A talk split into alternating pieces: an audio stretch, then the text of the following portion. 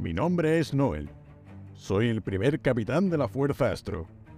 Os contacto con una terrible noticia. Todo el Cumuverso corre un grave peligro. Para salvar nuestro mundo del Educalipsis, nuestra única esperanza es que recorráis los cinco planetas de la educación y recopiléis en ellos toda la información y conocimiento posible. He conseguido hackear esta transmisión y dejar toda la información necesaria en la descripción. Necesitamos tu ayuda. Todo el Cumuverso cuenta contigo. Comunauta, ¿me ayudarás a evitar el Educalipsis? Nos vemos en el Kumu Space.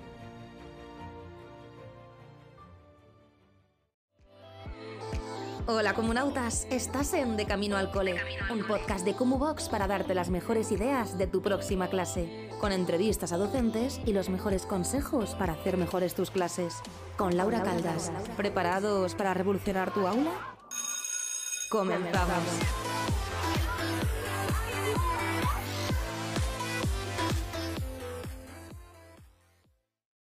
Bienvenidos y bienvenidas un día más al podcast de QVox de Camino al Cole. Mi nombre es Laura Caldas y soy la persona que está detrás de las diferentes entrevistas, actividades que vamos hablando día a día desde la plataforma. Y recordaros que todo esto es gracias a QVox, una plataforma para profes con recursos, formaciones y ahora charlas relacionadas con el mundo de la educación. Y hoy traigo una persona que creo que tiene mucho que decir y muchas cosas interesantes. Y el pobre ha estado intentando quedar conmigo luego nos han pasado mil cosas, hoy hemos ido a quedar, la diferencia horaria nos ha dado problemas. Y así que nada, hola, Santiago, cuéntanos. ¿Qué haces aquí? Hola, Laura, ¿cómo estás? Es un placer para mí. Dicen que lo que merece la pena se hace esperar. Así que eh, más quiero que se haya esperar esta reunión. No, no va a ser por eso. Así que nada, muchas gracias por invitarme y para mí un placer estar con todos vosotros.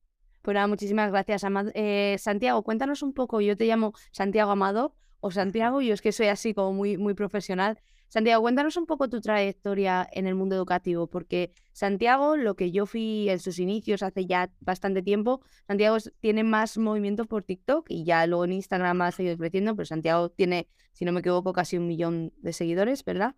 Y creciendo, me parece felicidades, me parece una locura absoluta. Cuéntame, ¿en qué momento dices, voy a coger el móvil y voy a empezar a grabar? Ah, pues este momento, la verdad es que fue muy curioso y de alguna manera marcó mi carrera profesional. Yo estaba haciendo el doctorado en educación y a mí me gustaba mucho el mundo de la investigación, pero lo que más me gustaba era hablar en público y yo siempre pues comentaba que hacía falta que la investigación educativa llegase a las aulas y creo que eso no se conseguía. Entonces pensé, ¿por qué no hacemos vídeos fáciles para que lleguen a las aulas todo lo que estamos investigando? Y coincidió con la aparición de un concurso internacional de oratoria que se llamaba 3MT, que había que defender tu tesis en tres minutos. Y tuve la suerte de ganar ese concurso. Bueno, la suerte no, que te, lo ocurra. Bueno, la suerte, por favor, Sí, sí, bueno, me lo ocurre muchísimo, muchísimo, muchísimo, muchísimo. Pero siempre me gusta decir que acompaña la fortuna. Pero sí es verdad que eso cambió mi carrera, porque desde ese concurso se emitió en directo, se hicieron vídeos, se hicieron virales para aquella época, que era una locura de cifras, y a mm. partir de ahí dije, oye, ¿por qué no sigo haciendo vídeos y profesionalizo esto de alguna manera? Y empecé a hacer vídeos, al principio uno a la semana, uno cada tres días, uno cada dos días, y al comienzo nadie lo veía, pero yo tenía fe en que compartir ese tipo de contenido formativo iba a acabar teniendo éxito. Y bueno, ahora más o menos éxito, pero hemos alcanzado algo que era para mí muy importante, que era hacer llegar esa formación a las aulas y a la gente de a pie.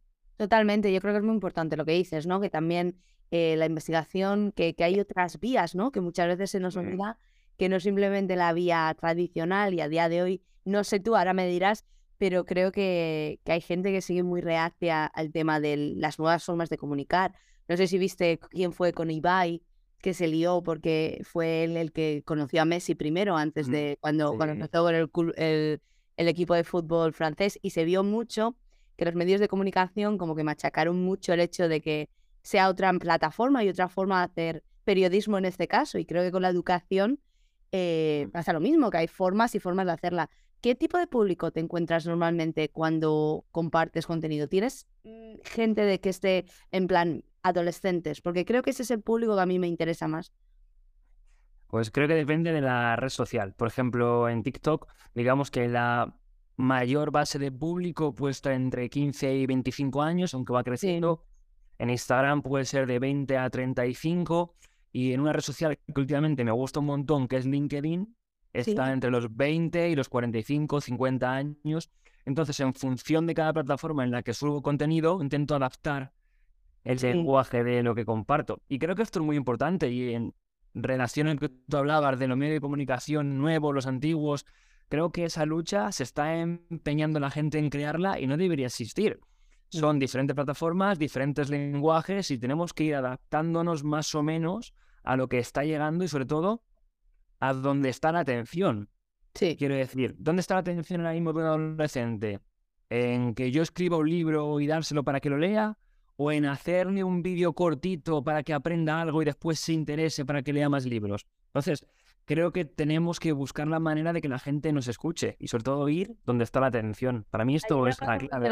que leí, que leí en tu web y lo leí hace ya mucho tiempo, que decías que no es una época de cambios, que es un cambio de época.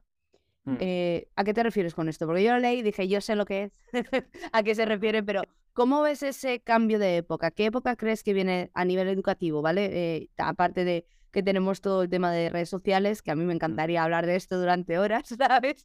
Porque a mí me flipa y me parece eh, que las redes sociales a mí también me han cambiado la vida, si no, no estaría aquí contigo. y no habríamos conectado porque la gente no se da cuenta de que al final las redes sociales, aparte de de, ser de entretenimiento, también es de conectar, de enseñar, de educar. ¿Qué, ¿Qué época crees que viene en el mundo de la educación? Bueno, yo creo que constantemente el mundo de la educación está cambiando, porque la percepción del ser humano de la realidad está cambiando constantemente. Entonces, no podemos querer seguir enseñando como se hacía en 1900, porque la mente del alumno, ya sea más pequeño o mayor, ha cambiado siempre tenemos intereses similares ya que somos humanos antes o después, pero la realidad es que, es que la manera de procesar esa atención ha cambiado. No podemos comparar, por ejemplo, un niño de los 90 como podía ser yo, que lo más ilusionante que tenía o lo más atractivo a nivel atencional era ver la televisión, las tres mellizas o Dragon Ball, contra un niño de los años 2015, 2016, como los que están ahora en el colegio, que están rodeados de estímulos visuales, ordenadores, móviles, tablets.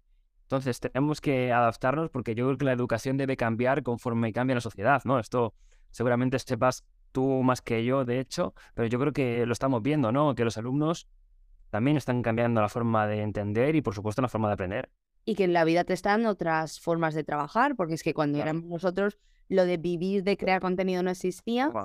Eh, y hay muchas opciones, no sé, pues ahora las criptomonedas, cosas de estas, ¿sabes? Lo típico. Que dices, hay nuevas formas de trabajo que no existían. Y en mi centro tengo mucha suerte porque estamos creando como vías y caminos, que le llamamos, le llamamos pathways, caminos de aprendizaje dependiendo de las necesidades que tengan los alumnos que yo estoy en un colegio público. Luego, si quieres, te mando una foto de cómo es, porque es una brutalidad, es una pasada. Pero es esa forma de, como tú dices, adaptarnos y sobre todo ver de qué manera seguimos evolucionando, porque si no, no se evoluciona de ninguna manera. Claro. Hay una cosa muy interesante que me gusta preguntar casi toda la gente que viene, y creo que en tu caso, y hay un TikTok que vi en su momento, que es que qué asignaturas nos faltan en el sistema educativo, ¿no ves? Me lo sé de memoria yo. sí, sí, bueno, ese vídeo creo que hemos hecho cuatro, cinco, seis o siete ediciones, porque siempre tiene mucho éxito y sobre todo se abre un debate muy interesante. Es que más que qué asignaturas, dijimos asignaturas para, digamos, allanar un poco el lenguaje, pero para mí la palabra perfecta sería en qué contenidos habría que hacer más hincapié en el sistema educativo. Pero obviamente, si digo esto en un vídeo, pues no va a tener ningún alcance porque la gente no va a entrar, a entrar por la misma manera, ¿no? Entonces, decir que asignaturas faltan, que muchas veces los profes se enfadan conmigo porque como que he simplificado mucho esa expresión, pero bueno, ya lo, lo aclaramos de una vez por todas. Para mí, debería hacerse más hincapié, que yo sé que muchos profesores cada vez más lo hacen, hay grandísimos profesores, pero debería hacerse más hincapié en esas soft skills, esas habilidades blandas que son tan importantes ahora y sobre todo de cara al futuro. Por ejemplo, la gestión del tiempo, la gestión emocional, las habilidades comunicativas ante una gran audiencia y, ¿por qué no?, ante una persona únicamente conversando, que en muchas ocasiones nos falta esa empatía para entender a otra persona.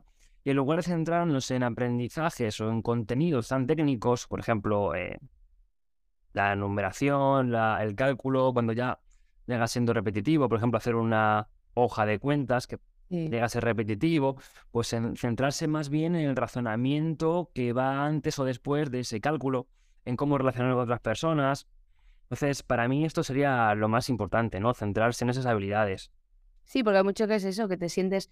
Y yo creo que a lo mejor los profes se enfadaron, porque claro, mi asignatura es muy importante, mi asignatura, claro, tú, tú defendes lo tuyo con, con uñas y dientes, pero hay muchas veces que no nos damos cuenta y es algo que yo soy culpable y he empezado a intentar mejorar mucho y he cambiado mi currículum completamente porque tengo esa, aquí tengo suerte y tengo la habilidad de poder hacer eso, es que sí, tu asignatura muy, es muy importante, pero tienes que ponerla en un contexto. Entonces, eh, si no la pones en un contexto, no, no va a ser útil nunca. Y pasa con eso, todas las habilidades que tú estás diciendo se pueden enseñar en diferentes asignaturas que ya existen, pero no se adaptan a, esta parte de las habilidades. Veo que también mucho por, por redes sociales te comentas sobre eh, ayudas, educación, diferentes módulos. ¿Crees que el sistema educativo a día de hoy, de cómo está planteado, es justo para todos los jóvenes que están a día de hoy? Pues yo termino el bachillerato o no termino el bachillerato, que muchas veces parece que si no haces la selectividad no eres persona. ¿Cómo ves que está planteado a día de hoy y de qué manera podríamos dar un empujón a que sobre todo adolescentes se animasen? Porque creo que son los mayores abandonados del mundo. Ya. Bueno, para mí el sistema educativo español es un buen sistema educativo, mm. pero sí cambiaría algunas cosas. Por ejemplo, eliminaría el exceso de burocracia que tienen que vivir los profesores. Eliminaría el cambio legislativo que hay cada cambio de gobierno, cada pocos años, que casualmente coincide con el cambio de gobierno, azarosamente. Sí. Qué casualidad. Eh, reduciría también el número de alumnos por aula.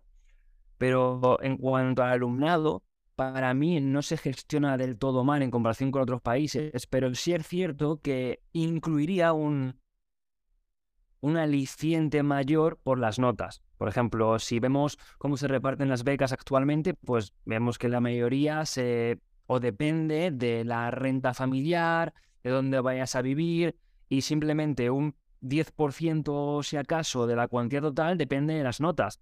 Entonces, ¿qué aliciente va a tener un gran estudiante para seguir estudiando como hasta ahora si ve que otros compañeros que trabajan menos y que tienen peores resultados tienen la misma o igual recompensa? Para mí esto no es justo. Obviamente podríamos hablar de motivación intrínseca. Eh, cada estudiante debe luchar por hacer lo mejor que pueda siempre. Está claro. Pero digamos que esta situación que intenta paliar injusticias, de alguna manera está siendo injusta. Sí. Y yo, cuando era joven, cuando era eh, más joven, digamos, ¿no? Cuando era adolescente. Oye, no sé cuántos años tienes, ¿de qué año eres tú? Yo soy de los 90, o sea que. Ya... Yo soy del 92, así que yo soy muy joven, yo no sé de qué estás hablando, ¿vale? Entonces, si tú dices que eres joven y eres más pequeño que, más pequeño que yo, tenemos un problema. no, no, no, pero sí es verdad que esta situación, igual tú también la viviste. Yo era buen estudiante, bastante buen estudiante, y veía que otros. Tú no eras buen estudiante, ¿no? yo era muy vaga, yo era muy vaga, no era mala, pero esperaba todo al último momento y era vaguísima y no me ha gustado estudiar nunca en la vida y ya soy profe, ¿sabes? Pero bueno, otro podcast. Bueno, bueno, pero hay que sacar otras habilidades ahí. Pues bueno, a mí me pasaba algo similar de no estudiar demasiado, pero bueno, al final apretar ahí el 7, el 8, el 8 y medio, rascarlo. Entonces yo veía que era constante, buenas notas, mi notable o así, y que muchas veces me quedaba sin beca por... Eh, eh, bueno, vivienda, renta familiar y otros estudiantes que hacían mucho menos, no se esforzaban, incluso suspendían, tenían beca. Y esto para mí no fue justo, ni en, ni en la universidad, ni después. Entonces creo que esto debería cambiar de alguna manera. ¿Y de qué manera? Porque me resulta interesante lo que dices en el aspecto de ese nivel que podemos tener de, porque yo he sido una persona bendecida, ¿vale? Yo tenía dos padres y me hacía falta clases particulares, yo las tenía. Entonces yo entiendo por qué, por un lado, el nivel de renta cuenta, pero ¿de qué manera podemos cerrar tu... Te estoy preguntando una cosa muy intensa. Yo venía aquí a pasar la tarde, te estoy preguntando, tú me dices, mira Laura, que no. Pero está quedando, jolín, gracias, de verdad, porque creo que estás diciendo unas cosas, está siendo muy interesante. ¿De qué manera podemos cerrar ese, aquí lo llamamos hueco, que puede existir a nivel socioeconómico? Porque eh, justamente yo entiendo lo que tú dices, que la motivación no está ahí, porque, claro, yo saco todo dieces, pero es que a lo mejor mis padres sí que se pueden permitir contratarme un, un profesor particular. Entonces, no sé de qué manera podría a lo mejor el gobierno ayudar en ese aspecto a las familias que no tengan esos recursos para que los alumnos lo puedan seguir avanzando. Sí, este, yo que competía en ligas de debate, diríamos que este es el siguiente paso ¿Eh? a la victoria del debate. Entonces ahí, Laura, fantástico, porque este es el siguiente paso al que siempre. Muy bien, genial, genial. La verdad es que la reflexión, yo también siempre llego a esa reflexión y es claro, si solamente valoramos la puntuación académica, igual las familias más favorecidas económicamente podrían recurrir a un profesor particular que esté toda la tarde con el alumno o la alumna para que al final saque el 10, obtenga la beca y en lugar de disminuir ese gap, esa brecha que existe, aumentarla aún más. Fíjate lo que sería eso, sería Claro. terrible. Pero yo creo que las becas deberían seguir como hasta ahora, pero la parte que se refiere al rendimiento académico debería aumentar ligeramente. Por ejemplo, las becas que hay actualmente en España para universidades, FP o bachillerato, si no me equivoco, son en dos bloques, 1.700 euros y 1.700 euros. Y de ahí, 150 euros para rendimiento académico. Vale. Igual me he equivocado en alguna cifra, pero más o menos No, yo no tengo ni idea. Lo que tú digas Pero- está perfecto, seguro. un 5% únicamente referido al rendimiento académico, igual se me hace poco. Quizá Vale. esa cuantía la aumentaría ligeramente y de alguna manera se premiarían los estudiantes que pues han hecho mayor esfuerzo, imagino, ¿no? O mayores o mayores resultados. Sí. No condiciona que los demás sigan estudiando, pero sí una pequeña parte la aumentaría para, para, este, para este aspecto. Sí, o a lo mejor lo que pasa aquí, por ejemplo, como tenemos la figura del teaching assistant, lo que hacen los, los gobiernos, pues si tenemos alumnado con necesidades especiales aquí que se llama, el gobierno te da dinero por un alumno específico, que eso creo que, que en España no, a nivel económico creo que no andamos muy bien en el tema de educación. eh, y aquí tampoco es que sea la panacea, porque aquí hay cosas que están muy mal también y no es perfecto para nada, para nada voy a, voy a justificar todo lo que hacen en Reino Unido.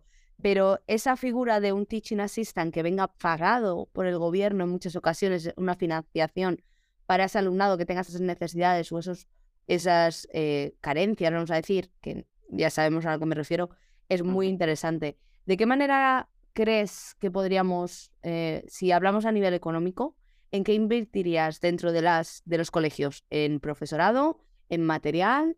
¿En estructura? Te dejo elegir una cosa.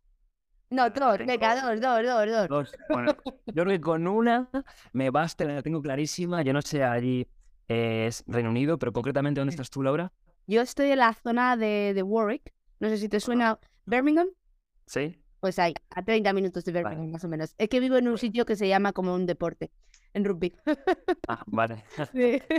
Pues no sé allí cómo, cómo sea este aspecto, pero para mí en España en lo que invertiría principalmente no sería ni en tecnología, ni en infraestructuras, ni en ningún otro aspecto como esos. Lo que sería 100% sería en bajar el ratio que hay en cada aula. Ah, muy No bien. puede Qué ser que... No, no había Claro. pensado yo esa respuesta. Chapó. Claro, yo cuando he estado en aulas, imagínate, bueno, no tienes que imaginártelo, seguramente la gente que está escuchándonos se siente identificada. Estar en un aula de primero de primaria con 25 alumnos, que dos tienen necesidades específicas, que tienes que atender diferentes ritmos, que acaban de llegar de infantil y hacer un proceso de adaptación es complicado. Y todo esto al mismo tiempo gestionado únicamente por un maestro que puede o no tener gran experiencia, es muy complicado. Sí. Entonces, yo cuento mi experiencia, por ejemplo, imagínate, yo cuando salí a la universidad, estaba dando clases en la facultad, acabé un contrato y fui a un colegio, proceso de adaptación, primero de primaria, paso de infantil a primero de primaria. Imagínate llegar con 25 niños de primero de primaria sin tener experiencia en primero de primaria y gestionar todo eso. Para mí era una situación muy complicada. Y yo imagino que para un profesor que tuviese más experiencia en aquel entonces sería más fácil, pero aún así, Claro. gestionar 25 personas no es fácil, ¿eh? Entonces, No, no. yo creo que para mí esto sería lo más importante. Totalmente. Me ha gustado, ¿no? No había pensado yo en la ratio. Aquí tenemos igual, aquí tenemos hasta Igual. 33. Sí, Es que es una barbaridad, porque si la clase, claro, yo he visto clases, yo he estado como profe en clases que funcionaban muy bien. O, por ejemplo, cuando llevas un curso académico con ellos, que ya llega mayo, abril, mayo, junio, que ya ellos se gestionan, sobre todo son mayores, de quinto, de sexto, instituto, ellos ya se gestionan y ya cogieron ciertos hábitos que tú les inculcaste, pero si la clase no es tan buena, digamos, entre entenderme la, la expresión, ¿no? Si no es tan buena como puede ser otra, es muy complicado. Es muy, muy complicado, ¿no? Yo lo que. Y me resulta interesante porque podemos hilar con lo siguiente, que es el tema de, mm, vale, tengo 22 añitos, termino la carrera, a lo mejor he aprobado unas oposiciones y estoy o de vacante o lo que sea, ¿vale? Y me sueltan en la jungla. Yo creo que no es justo. El proceso de elección de profesorado es totalmente injusto. Y yo sé que formas a, personas en el tema de, oratoria y yo creo que es súper importante porque también, no sé si te ha pasado en alguno de los cursos y ahora me, los me lo dirás de los que tú haces, pero creo que el, saber hablar eh, a una clase también cambia mucho la vida en general, porque yo he tenido hace poco una persona que estaba eh, de prácticas, no miraba al alumnado, era confrontamiento, el vocabulario, el registro lingüístico que utilices con ellos tiene que ser el correcto y sobre todo, bueno, eso es algo, registro lingüístico, si estamos siendo maestros, tiene que ser un registro muy alto, porque entonces ellos cogen, son esponjas y todo el vocabulario que a lo mejor no consiguen en casa lo consiguen con nosotros. Entonces, cuando tú haces estas formaciones, la gente que viene a estas formaciones contigo es simplemente de oposiciones o también tienes maestros que dicen, me apetece hacer uno para poder comunicar mejor. Mm. Son diferentes formaciones. Una es de cara a las oposiciones en la prueba oral, que es un curso que doy las gracias a toda la gente que se apuntó y se sigue apuntando este año porque ha sido brutal el apoyo y no tengo más que palabras de agradecimiento. Y por otro lado están las formaciones que damos en la Facultad de Educación, que es a futuros maestros, futuros docentes. Entonces, aprender estas herramientas puede cambiar todo, sobre todo a nivel de gestión de aula. Yo siempre tengo en mente, una, que, una profe que conocí en Granada, que yo llegaba allí, recién salí de la facultad, bueno, no sabía demasiado, y me fijé en ella y dije, ¿cómo simplemente con una mirada, una palabra y un silencio ha conseguido que toda la clase le preste atención. Y ahora todos van a hacer lo que ella va a decir. En aquel momento que venía de competir en oratoria, me di cuenta que las mismas herramientas que usábamos en las competiciones se podían usar en un aula. Esto que las grandes profesoras, los grandes profesores hacen casi sin pensarlo y consigue la atención de todos los alumnos, pues esto digamos que se puede profesionalizar y enseñar con ciertas pautas. Y esto seguramente tú lo harás como buena profe, habrás visto los profes que lo hacen, que es que muchos con una mirada, con un par de palabras, con un par de gestos, consiguen la atención total de los estudiantes, mientras que otros empiezan a dar voces, alaridos, se ponen nerviosos y no consiguen nada más que alterar a los alumnos y producir una algarabía aún mayor. Ya, y que hay veces mm. no nos damos cuenta, y ese es el error que hemos cometido todos, y es un proceso de aprendizaje. Pero yo no tenía a nadie que me decía la gestión de aulas hace así, porque las prácticas de magisterio a mí me tocaron unas compañeras eh, maravillosas, que sigo en contacto con ellas. Además, una era profe en Granada, era granaína, pero estaba en Alcalá de Henares, que, que es donde, de donde soy yo. Y, y sí que te apoyan, pero como que no... Yo creo que no será suficiente la gestión de aula, porque claro, esas profes ya lo tienen controlado. Entonces los niños no se van a comportar como se van a comportar cuando estés tú solo, ¿verdad? Porque mm. la persona está ahí de fondo. Entonces lo que dices de la mirada yo ya la tengo masterizada. ya, ya está, les miras. ¿Qué consejos darías a nivel oratoria a alguien nuevo que entre en un aula por primera vez? De decir, cuando os tengáis que enfrentar a alguien, eh, intentar hacerlo de esta manera. Contacto visual, movimiento. Cuéntame, tú eres el experto, dime. Bueno, para mí el consejo principal, Laura, que doy, y seguramente este también lo hagas tú todos los días, es el siguiente. Lo que tú transmitas comunicando, los niños lo van a coger. Es decir, si estamos nerviosos y comunicamos de una manera nerviosa, los alumnos se van a alterar, se van a poner nerviosos. Sin embargo, si comunicamos de una manera pasiva, tediosa, los alumnos van a contagiarse de ello. Si transmitimos de una manera optimista y enérgica, los alumnos se van a contagiar de ello. Entonces, ¿cómo tenemos que gestionar esto? Utilizando los diferentes registros comunicativos que tenemos en función de nuestras intenciones. Si vemos que estamos ante una clase pasiva, que no quiere hacer nada, que... ¿Qué tenemos que hacer nosotros? Intentar contagiarles energía, motivación, que estamos ante una clase que está demasiado activada y al borde de entrar en una situación de caos. Todo lo contrario, transmitir calma, tranquilidad, que lo que solemos hacer es lo contrario. Cuando vemos que la clase está muy alterada, Sí. pues "Venid, os calláis ya, que estáis muy nerviosos, no sé qué. Y, y los alumnos se ponen aún más nerviosos, claro, claro. Entonces, siempre es transmitir lo que queramos contagiar en ese momento a los alumnos. Un profesor no es motivador siempre, no es calmado siempre, o no debería ser calmado siempre, no debería ser motivador siempre, sino que debería jugar con los registros para conseguir pues esa actitud deseada en los alumnos. Para mí esto es la clave. Seguro que esto tú lo haces todos los días. Sí, y hay una cosa que hago, una cosa que, que me enseñó alguien, pues lo típico, que yo creo que no hay mejor forma de aprender que de otros docentes.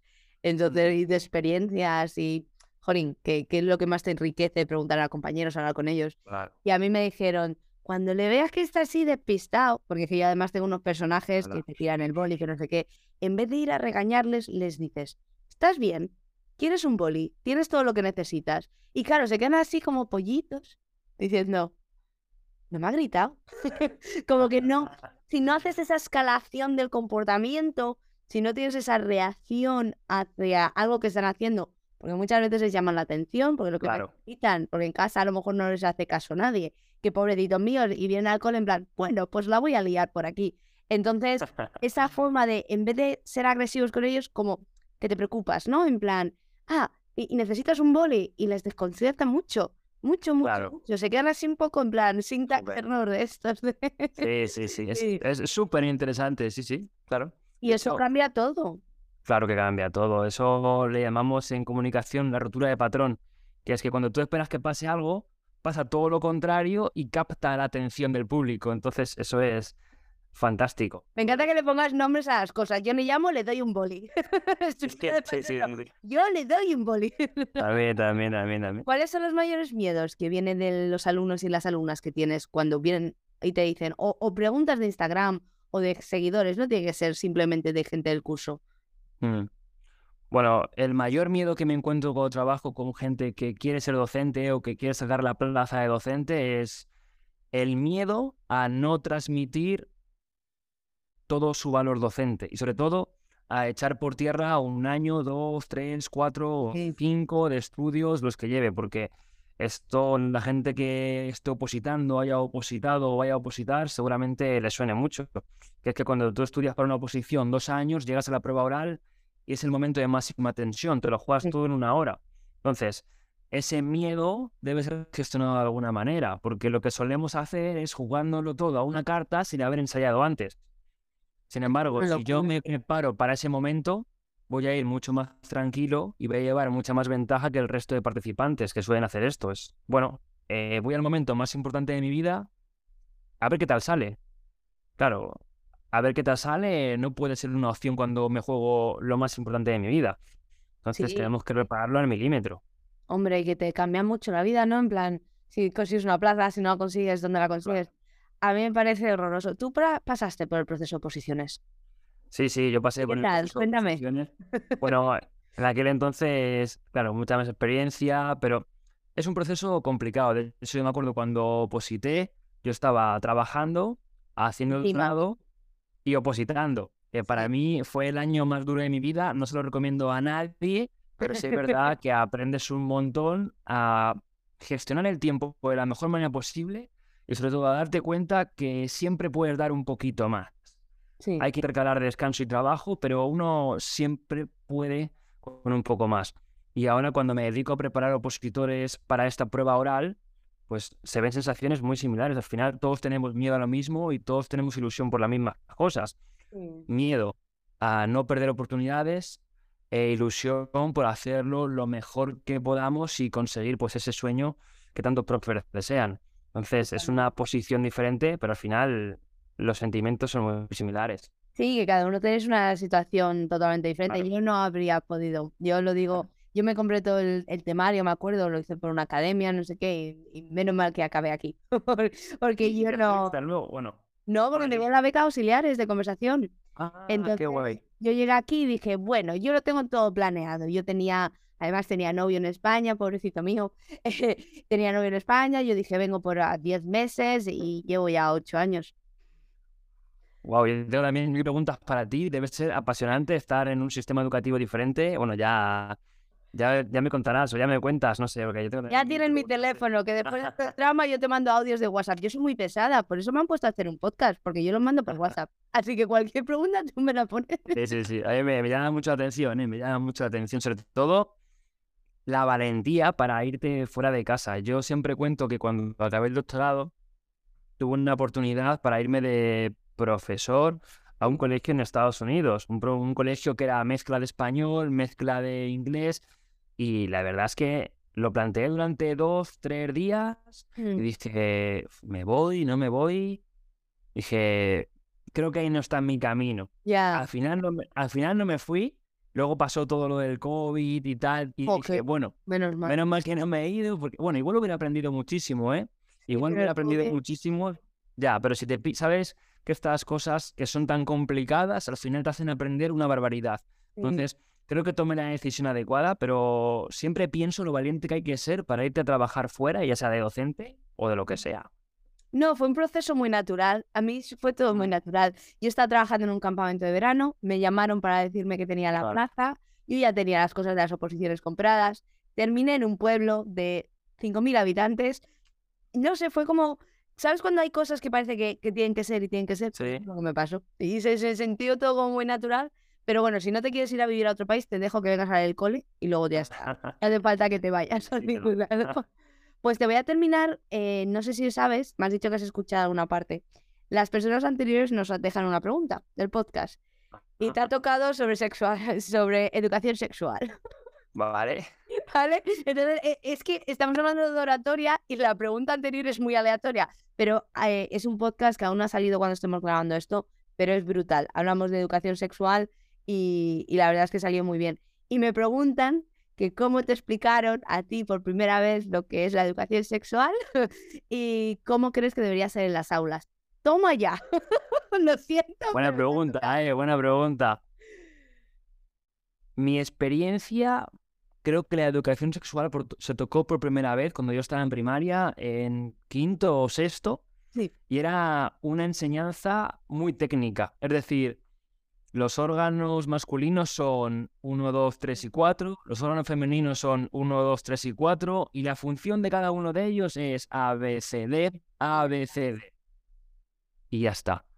Y creo que se pasaba un poco de puntillas por ese tema, pero de alguna ma- manera, con el tiempo, yo también empaticé con esos profes que lo explicaron a su manera, porque no sé si te tocó alguna vez a ti- explicar educación sexual a los alumnos, y, es, es, y es complejo, ¿eh? Oh, y en inglés ya ni te cuento. Es complejo, ¿eh? Es decir, no es fácil porque no sabes hasta qué punto explicar, hasta qué punto no, cómo hacerlo. Entonces, yo creo que este tema debería tratarse más, pero también entiendo a los profes que no lo hacen tan profundamente quizá como se debería porque es un tema complejo. Yo no sé cómo lo ves tú, pero para mí es un tema Yo complejo creo que necesitamos la formación nosotros para poder hacerlo bien. En plan, que, la- que siempre estamos, con el podcast que hice, que es súper interesante, dice que siempre estamos dando educación sexual y no hablar también es educar. Entonces es, es muy Mm. curioso el concepto y, y yo creo que es eso, tener la formación. Pero yo lo tuve que hacer en inglés, esto no lo dije en el podcast anterior. Yo tuve que hacer en inglés, ¿vale? Y me pusieron con un grupo de, de primero de la ESO y me decían ya, pues les tuve todo un año y ya me decía uno, joder, profe, yo es que tengo mucha suerte de que tú seas mi profe, ¿eh?". Y digo, digo, ¿por qué? Dice, porque es que nos explicas esto de educación sexual con acento y es mucho más divertido. Y me lo, me- lo recuerdo mejor, claro, y yo pronunciar los órganos, pues pronuncio como puedo. Ahora mi acento es muchísimo mejor, estoy hablando de hace cinco años, ¿sabes? Pero fue el cuadro. Entonces ahora tú me tienes que dejar una pregunta para el siguiente. Voy a coger un boli mientras piensas. Ajá, te ha tocado. Complicado, es complicado, ¿eh? A mí me han dicho que se escucha podcast, esto lo tenían que saber. Ya, ya, ya, pero siempre que me piden pregunta para otra persona se me hace muy difícil porque no sé quién va a ser, no sabemos Por quién eso va a ser. tiene emoción, pues a ti te ha tocado eso. A las anteriores les tocó mi abuela. Dejó la pregunta a mi abuela, literal. ¿Y qué le preguntó? ¿O qué le preguntó? Mi abuela preguntó que, bueno, en realidad la pobre no preguntó, sino que hizo como un- una frase que decía que hay que escuchar más al alumnado. Entonces la pregunta la hicimos en plan, ¿por qué hay que escuchar más al alumnado? Eso preguntó mi abuela. Vale. Mira, muy buena, ¿eh? Muy buena. bueno, ya mi abuela va a no, y, y luego podcast también que va a salir muy bueno. complicado de superar, ¿eh? Complicado de superar. Bueno, yo creo que voy a apalancarme un poco en lo- en el tema que hablamos antes sobre qué asignatura falta, quizá no, pero sí diría, ¿cómo recuerdas la educación cuando eras un niño y qué echaste en falta que te enseñaran por encima de todo? Vale. Perfecto. Y ahora voy- como tú quieras. Y ahora hay otra. ¿Lo sabes? Que hay otra cosa que tienes que decir. Me tienes que recomendar algo aleatorio. Puede ser un libro. Algo aleatorio. Me han recomendado champús, me han recomendado salsas picantes. Aquí me puedes recomendar algo que en tu día a día ha mejorado tu vida. Eh, bueno, voy a recomendar algo aleatorio que posiblemente la gente no espere de mí, Ya verás. quizá tampoco tú. Y lo que recomiendo es que cuando tenga vacaciones vaya a disfrutar, vaya de fiesta y si puede, visite Ibiza. Y Que para mí es un sitio fantástico, que me encanta y para mí, a todo el mundo que me pregunta dónde ir de vacaciones, le digo que si puede, que si puede, vaya para allá, que es para mí el mejor sitio del mundo. Vale, perfecto. Yo nunca he estado en Ibiza, fíjate. Fíjate, te llevas una Pero ahora con novio británico, yo a un británico no lo llevo a Ibiza, hijo. Me voy yo sola. Yo es que los británicos en España no me fío de ellos. Yo llega un momento que no. Pues Colin, muchísimas gracias Santiago y siento todo el programa anterior que hemos tenido de Nada, conecto, nada. no conecto, Reino Unido, España. Y nada, darle las gracias a todas las personas que estén también detrás, escuchando el podcast, que os dejamos todos los links de Santiago en la, en la descripción y lo pondremos por Box. Y esto sobre todo es gracias a Kumu, una plataforma para profes, donde tenéis un montón de formación y charlas como la que hemos hecho hoy con Santiago. Así que nada, muchas gracias. Vaya muy buena tarde. Un abrazo. Gracias. Adiós.